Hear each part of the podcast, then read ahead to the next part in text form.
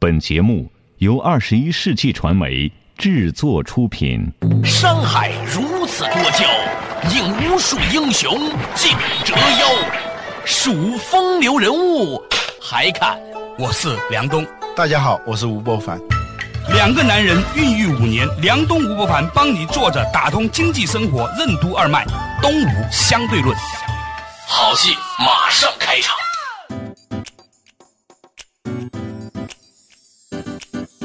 坐着打通经济生活任督二脉，大家好，欢迎收听东吴相对论，我是梁东，对面的依然是二十一世纪商业评论发现人吴不凡，老吴你好。大家好，在较早之前呢，我们提到了一个话题啊，就是讲的这个中庆后以前呢在林场工作很累嘛，后来去在街上卖冰棍儿都觉得是一个很幸福的事嘛。嗯，其实呢，当时我有个感受，嗯，这两天呢，我老婆呢住院了，我每天都睡在那个病床的沙发上，你知道吗？嗯。平常呢，在家里面呢，那个很大的床，那个很好的床垫呢，都老睡不着觉。结果呢，我在沙发上还睡得挺好。嗯。偶尔呢，放风出来录节目的时候，从病房里出来的时候呢，我觉得还挺高兴的。以前的嘛，觉得吧，录节目啊，或者做工作呢，多少是个工作。今天可一点没这样想。所以呢，我在觉得说，短短的十天时间啊，我居然呢，把我自己的生活呢，设置了一个新的场景。嗯。我觉得这也不见得是件坏事。其实我们每个人都有一种欲望。就是要摆脱自己现有的环境，嗯，生活在别处，不管你是私奔也好，还是旅游也好，它都或多或少的要切换一个场景，因为一个场景的变换，让自己。换一种状态，嗯，这是很多人的一个隐秘的欲望，而且现代人在这个上头花的钱越来越多，对。但是呢，一般的旅游你是很难切换场景的，对。顶多是说风景不一样，看到的人不一样，换个地方拍照上微信啊，啊，对。真正的你切换场景的话，那就不是在那儿去旅游，而是在一个场景里头实实在在的生活。所以我看那个《荒野求生》那个系列片啊，嗯，我的时间很紧啊，但是我一集一集的把它给看下来。这说明你想看一个东西或者想做一件事儿，只要挤还是能挤得出来。对，看的时候我就在想一个问题，就是有一个德国的谚语，要翻译出来很简单啊，就是。多还想更多，就会失去所有。嗯，第二句话，当你失去所有的时候，你发现一点点也是足够的啊。嗯，就在那个荒野求生里头，一点点就是足够的。当你快要渴死的时候，突然发现一点点水。那就是一种无比丰盛的感觉，嗯，而我们前面节目里头讲到，就是由于经济的发展，使得很多年轻人感受到了一种富足，嗯，但感受到了富足的同时，一方面就是说没有斗志了，嗯，进取心不强了；另一方面，他反而由于富足而产生的一种莫名其妙的不满。就是对这种东西的厌倦，嗯，只要你是与生俱来的东西，你都不会觉得它丰饶，嗯，我们不会觉得拥有空气是多么重要的一件事情。事实上，拥有空气对我们人来说是太重要了。现在偶尔上海人在秀他们的雾霾的时候，北京人可是兴高采烈的秀一下他们偶尔的蓝天，就是这样一种情景嘛。嗯，所以呢，这个场景的切换对我们来说是非常重要，当然也很难做到，除非是一种强制性的方式。而且这种场景一旦切换，用一句很俗的话，就你能遇见一个未知的自己，你会很惊叹，原来我是这样的。我看过一个小说，他描述的是这么一个人，他自己的家里头有很大的院子，就住在一个类似于民间故宫的一个地方。他是那个清朝的皇室的后代啊，他在这小说是吧？呃，小说对，他在家里头什么事情都不干。遇到说家里头的房子说哪儿坏了，他儿子要跟他汇报一下的时候，他都会很生气。这种事情你还跟我说，你们自己去办了。但他后来他遇见了一个曾经在他们家里头做长工的人的妻子寡妇，那个人去世了，住在一个茅屋里头，他心生一种怜悯。最后，人家是金屋藏娇，他是茅屋藏娇，在那个地方，他一旦进入到那个破院子的时候，他换了一个人，挽起袖子就干活，去打扫。冬天那个烤火的炉子坏了，他和泥巴把那个炉子给磨好了，就这样一种状态。嗯所以，我觉得每个人都应该尽可能的寻找这样一种机会。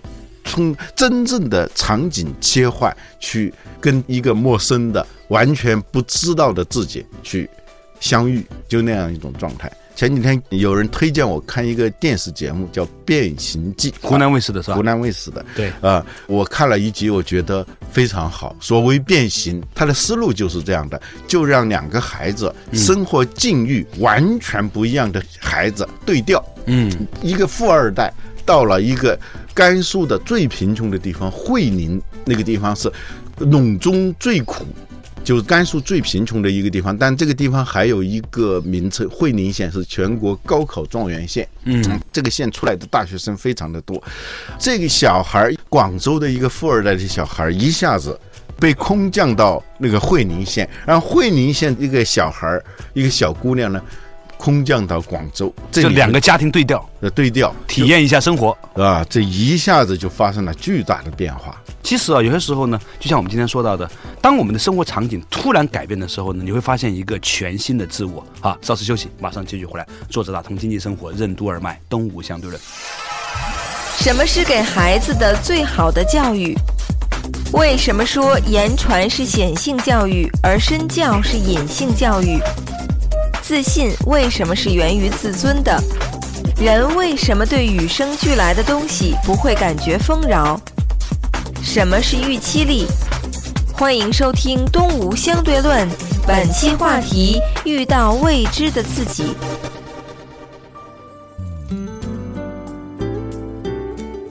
作者打通经济生活，任督二脉。大家好，欢迎收听《东吴相对论》，我是梁东，对面的依然是二十一世纪商业评论发行人吴伯凡。老吴你好，大家好今天我们讲到这个话题啊，就是有很多时候呢，我们觉得自己对自己的生活挺厌倦的，但是当如果我们生活突然出现了改变，我们被扔到另外一个生活场景当中的时候，也许我们会发现一个全新的自我，包括自己的能力，包括自己的一些新的想法。那最近的老吴呢，就想跟我们分享一个他最近看的湖南卫视一个电视节目，叫《变形记》。话说呢，就是把一个广州的富二代的孩子空投到了甘肃最贫困的一个县，叫会宁县，到一个人家里面去，同时呢，又把这个家里面孩子呢又。对调到他广州的家里面，这样的话呢，两个孩子都发生了巨大的改变。我们可以从这个过程当中看到什么呢？嗯，经常就父母，尤其是现在困扰很多富裕家庭的一个问题，就是子女教育问题。对，他们共同的难题是什么呢？我创造了所有的东西都给了他，而他第一个完全不在意，第二个他还对父母非常的怨恨。嗯，他们希望把自己的家业能够传承，那他当然希望小孩能够受到很好的教育。但是呢，这个小孩你给他的最好的教育，比如说这个富二代，他上的第一所初中啊，是你们广州最有名的直信中学啊，啊。入校费先交六万块钱，别的不算啊。嗯，进去以后，可是他老人家一个多月就成了全校的名人，就聚众斗殴啊，二三十人。在就直信中学能打个二三十架的群架也不容易，你知道吗？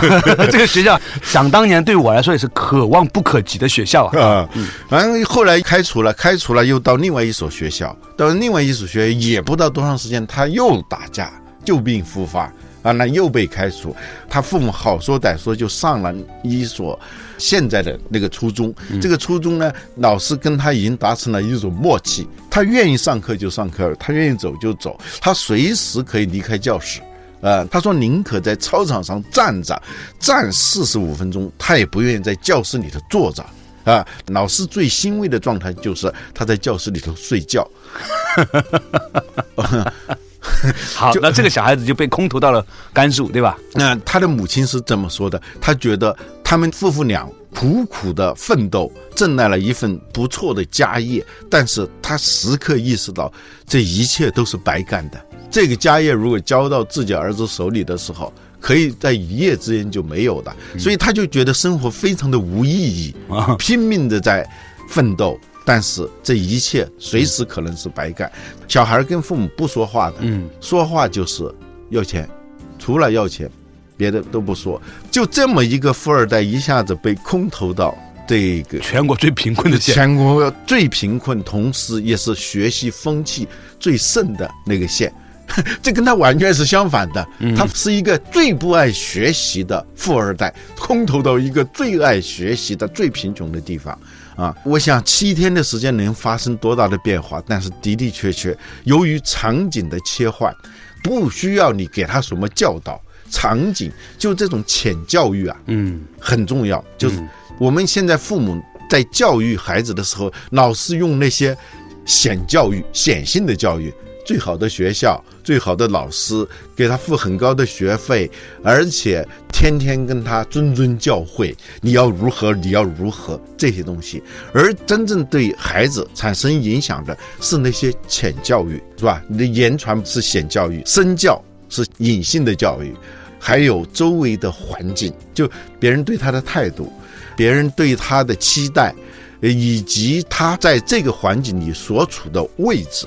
你想，一个孩子，他自己非常清楚自己有多糟糕，他知道他进到那个教室里头时候，他为什么难受？表象是他不爱学习，其实你想，他作为一个全年级最差的学生，坐在那个教室的时候，谁都不说他什么呢？他自己内心里头都是一种什么样的煎熬啊！所以他进到这个教室的时候，他把老师叫狱警。嗯，他认为是个监狱，所以他在操场里头宁可站着，他觉得那是在放放风。而你想想，这个孩子一旦到了甘肃那个地方的时候啊，他有一个自然的落差，就他再不怎么行，他受到那些教育啊，比如说他处事很大方，当然大方了，因为从来没有为钱担忧过嘛。他不怯什么东西。嗯，就农村的孩子都是比较羞涩的嘛，对，比如说他在见过世面嘛。见过世面嘛，他的体育的天赋在那个地方就容易表现出来。在农村里头，你再优秀的学生，在体育上还是比较笨的。说实话，啊，是吗？因为他没有体育课是吧？又没有正规的体育课，没有正规的体育课，对他们就是爬个山路可以，但对是，你真要踢个球啊什么的，当他在那个操场上，这个破破烂烂的那个篮球架，啊但是他站在那个操场上投三分球的时候，赢得的那种喝彩，这是他在任何一个学校里头都没有感受过的。他成为中心，因为这个小孩之所以变得那么不听话。那么调皮捣蛋，其实有一个很重要的原因是他原来父母只有他一个孩子，后来他又有了一个弟弟，嗯，第一个就是自己的位置被别人剥夺以后，一个被罢黜的小皇帝。嗯，你想他的那种内心的凄凉，父母是完全体会不到的。父母觉得说小孩子嘛小一点应该更多的照顾，我们当年也是这么照顾你的。对但是你要知道，那个哥虽然是哥，他也是一个小孩儿。对，所以当他看见自己的父母给弟弟喂东西吃的时候，他心里头就会非常非常的难受啊。他这样就产生了一种强烈的自我破坏的这种冲动，因为你不望子成龙吗？对这是你的事儿，我就把你的工作给破坏了。你让我不爽，我就让你不爽。对，然后这种父母是全然不知道的。他在家里头本身他原来是中心，他一下子被边缘化，然后产生的这种破坏、这种冲动，包括打架呀，包括做这种孩子王啊，就是在同学面前摆阔气，他是想重新挣回他的那种中心的位置。可是呢，他越是这样。越成为一个差生，越是被人瞧不起，人们的那种蔑视的目光，他时时刻刻都能够感受到。这个时候，他就只能以更极端的方式来破坏自己，通过这种破坏来引起某种关注。但是这肯定是徒劳的。换了一种场景的时候，农村人对城市的孩子怎么说，都是那种非常客气的，甚至是很仰慕的这样一种状态。在这种状态里头，他逐渐的找回了自信，对找回了自信。而且一个人真正有自信之后，他就会自尊了。没有自尊的人，他肯定是不自信的嘛。而且他所谓要求鼓励，这个鼓励其实就是承认他的中心位置，嗯承认他的重要性。嗯，而当他的重要性得到承认的时候，他逐渐恢复他的常态。嗯，就是一个懂事儿。我们说这孩子懂事儿不懂事，其实所有的孩子都懂事儿，他就是不按照那个道理去做。比如说，他到了那儿也是那种旧病复发。当他感到郁闷的时候，他会坐在一个土堆下面，嗯，然后就把那个土都抠下来，让他的头发、衣服全部沾满了那个土。用这种方式很不可思议的。其实你看看他前面的那个心路历程，你就明白了。他通过自我毁灭，通过自虐，通过这种捣乱来获得某种快感。当你很投入的在讲这个故事的时候，老吴，我觉得我的职业病犯了。我是学电视出身的，我在想，当时有一堆编导在旁边录着音、录着像，然后呢，可能还有一些暗示的剧本的时候，他这个场景啊，就一下子不能让我投入到这个故事里面，所以我是有工伤的，你知道吧？你继续讲，我尽量把这个情形剥离出去啊。但是呢，不管怎么样呢，我觉得我体会到了一个东西，就是有很多我们在现实生活中觉得他没有前途的人，或者很糟糕的人，可能是因为。他有一种不得体的方法，在表达他希望挣回他的自信和自尊的努力。嗯，就表面上那些行为本身是很不入流的，甚至很糟糕的行为，但是他后面的动机却又往往是值得同情的。那我们透过一个对小孩子的观察，其实我觉得某种程度上也看到了我们每一个成年人是不是也有这样的一种需求呢？好，稍事休息一下，马上继续回来。坐着打通经济生活任督二脉，东吴相对论。什么是给孩子的最好的教育？为什么说言传是显性教育，而身教是隐性教育？自信为什么是源于自尊的？人为什么对与生俱来的东西不会感觉丰饶？什么是预期力？欢迎继续收听《东吴相对论》，本期话题：遇到未知的自己。坐着打通经济生活任督二脉，大家好，欢迎收听《东吴相对论》，我是梁东，对面的依然是二十一世纪商业评论发行人吴伯凡，老吴你好，大家好。哎，今天呢，我们讲到这个话题啊，是老吴呢在百忙之中抽时间看了一个电视节目啊，叫《变形记》，说的是呢有一个广州的富二代的孩子，平常呢在学校的时候，在广州呢又打架又不认真上学啊，由于电视节目的这种要求呢，被空投到了甘肃最贫困的一个县，但那个县呢学习成绩很好，学风很好，这个小孩子呢在那个地方作为一个城里来的孩子呢，哎。由于种种原因，找到了新的自信，于是呢，他重新焕发出了他的那种能量。对，他其实是非常关心别人的，是一个非常有同情心的孩子。他特别调皮捣蛋的那一面，他是要博取你的注意。第二呢，他以一种自我毁灭的方式来对你实行报复。在他看来，所有的大人都是那些假惺惺的希望。把他塑造成一个什么样的好人的这样一种努力，他非常痛恨这些东西，所以他就选择自我破坏。而当他在一个场景里头，由于这种天然的落差，使得他有在那个地方带着某种势能，带有某种势能，他能够找到了自己的自信，这个完全就不一样了，因为他再差。所有的那个班里的同学都是一种仰慕的、欣赏的、原谅的那种态度来对待他的时候，他就开始变化了。而他在这个贫困的家里。他产生了一种责任感。平时他在家里头是要钱的人，他也知道是家里的负担。而在那个地方呢，他去干活，当然他也喜欢干。城里的孩子到农村，他牵着一个毛驴，那种感觉也挺爽的，是吧？嗯。他去捕那个山鸡，有当地的一个捕山鸡的能手带着他夜里头捕来六七只山鸡给爷爷奶奶吃的时候，他那种突然长大了。忽然长大了，当他看到这个奶奶的手上长期的劳作，右手腱鞘炎，腱鞘炎，老奶奶都不知道自己得了什么病。那个老奶奶就是在那种情况下给他做了一双鞋，一双那个农村的土鞋。他穿的时候，他心里头那种温暖，他就开始关注。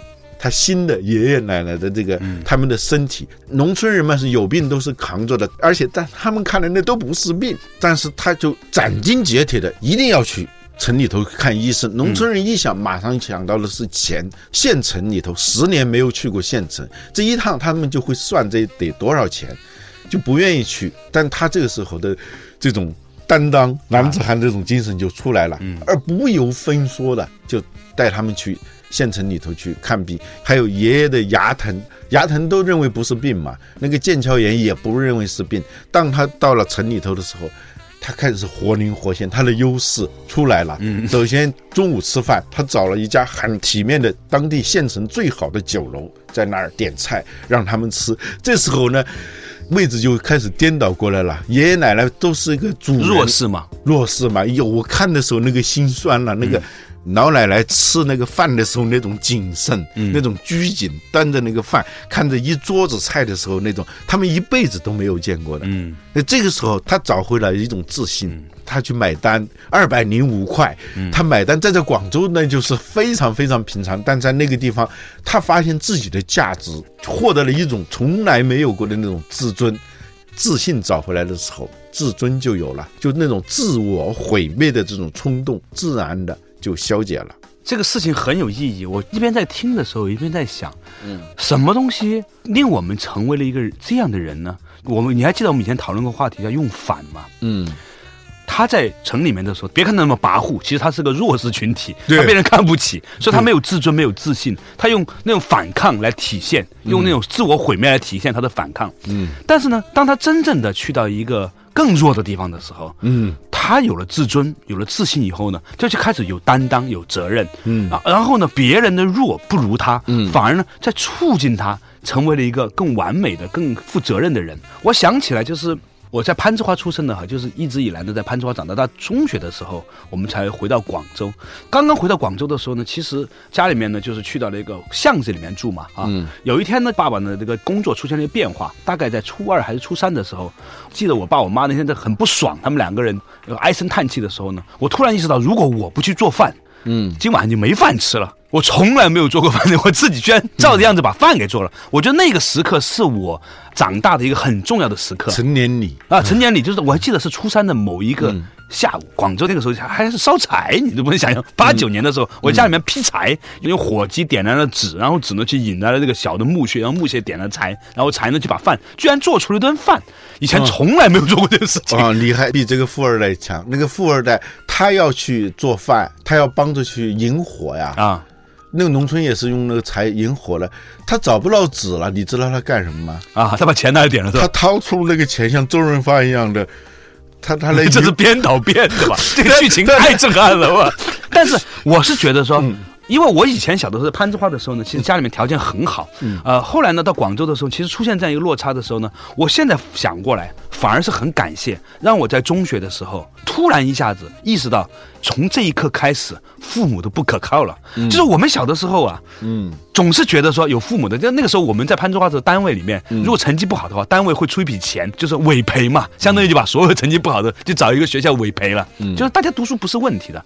那一刹那间，你突然意识到你父母靠不住的时候，你只能靠自己去努力的时候，一下子就长大了。也就是在初中那么一个时间点，今天你讲的这个故事的时候呢，我突然觉得说，在我们年轻的时候，尤其是在中学这个阶段，突然出现了一些很大的那种不如意，让你成人长出了那一刹，可能是上帝对你的一个最好的礼物。嗯，那个爷爷激动的说：“比我儿子都好，我一辈子都没有去过那么好的饭店，我的孙子带我去那那么好的饭店，我一辈子都没有去过的地方。”这个男孩其实是很有内涵的，嗯他一点反应都没有，嗯但他心里头就更激发了他的这种责任感。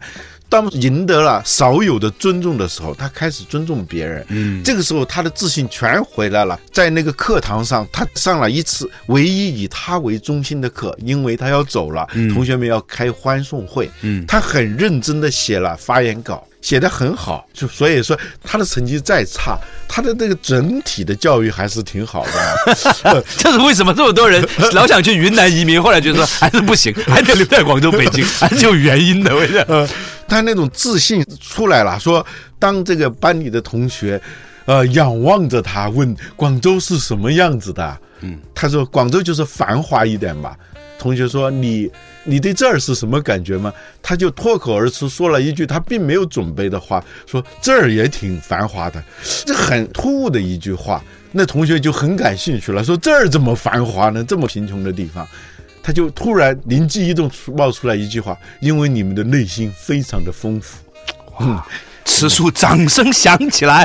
啊”对，所以他这个所有的自信就开始建立起来了。嗯最后，他做出了一个重大的决定，带着他们爷爷奶奶去青海看望他们在服刑的儿子。嗯他花了三千块钱啊 啊，他们的儿子呃，由于犯罪十足，判了十五年徒刑，他们心里都已经认了，就是这辈子再也见不到儿子了。对，他做了这样一件事情，就是在他要回来之前，到西宁去坐飞机回广州的时候，他带着他们去见到了他们的儿子，十几年没见到的儿子，在监狱里面的。呃，对，在监狱里头谈圆了以后，他强忍着，没有任何表情，看得出来他是极度在压抑自己的那个感情。当他出来的时候，在车上的时候就开始嚎啕大哭。这一个人就是重生，在某种程度几天啊！啊，七天啊，天哪！嗯，所以湖南卫视能做出《爸爸去哪儿》是有原因的。它其实也是一个场景的切换。对，就是场景切换嘛，就是说，为什么这个浙江卫视反复做各种选秀歌手的节目，湖南卫视各种《爸爸去哪儿》，其实呢，它都有基因在里面，它一方风土人情，一个电视台有它的风水的哈。呃，当然这个话题就说远了，我们还是说到你今天提的这个话题。你知道我听的这个故事，我就觉得说，其实每一个人都应该给予他某一种的尊重，把它放到一种情景当中去。当他找到了自信，找到自尊以后，他才会真正的长出他的那种负责任的心态。如果当他开始成长出来的时候，他就长大了。这是叫我们讲那个叫预期力。我们说领导者要有判断力，要有决断力，其实还要有一个很重要的能力，叫预期力。就你父母对孩子，他在广州的时候。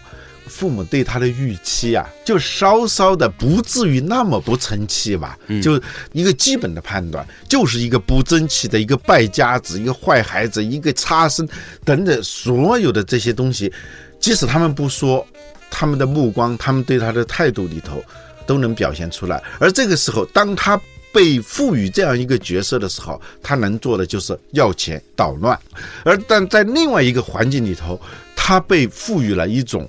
尊重他获得了某种不言而喻的重要性，而他在那种比他更弱势的人的面前，又有机会来展现他的这种能力和责任的时候，这个人就变了。其实也没有变，就呈现出他另外一面。对，当你他说到这个地方的时候，我就想到的是场景决定角色，角色决定行为，行为决定习惯，习惯。带来结果，所以很多时候，当我们真的要达到这样一个结果的时候，我们不妨试着为自己营造，或者是切换到一个这样的一个场景里面去。也许这种不丰饶的情况，恰好为我们的成长带来了一种场景的原始动力。感谢大家收听今天的《动物相对论》，我们下期同一时间再见。